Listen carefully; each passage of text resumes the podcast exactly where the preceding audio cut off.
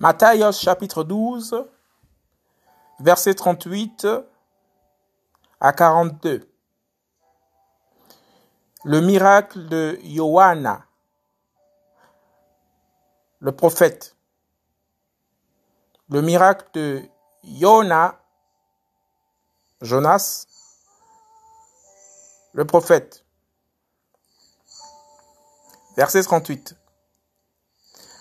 Alors quelques-uns des scribes et des pharisiens répondirent en disant, Docteur, nous voulons voir un signe de ta part.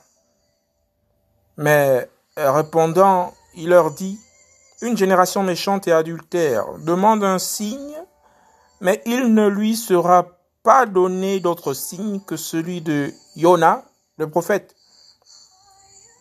Car de même que Yona fut trois jours et trois nuits dans le ventre d'un grand poisson, de même le Fils de l'homme sera trois jours et trois nuits dans le cœur de la terre.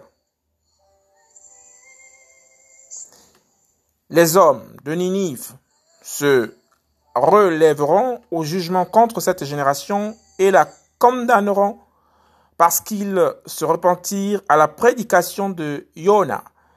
Et voici, il y a ici plus que Yona.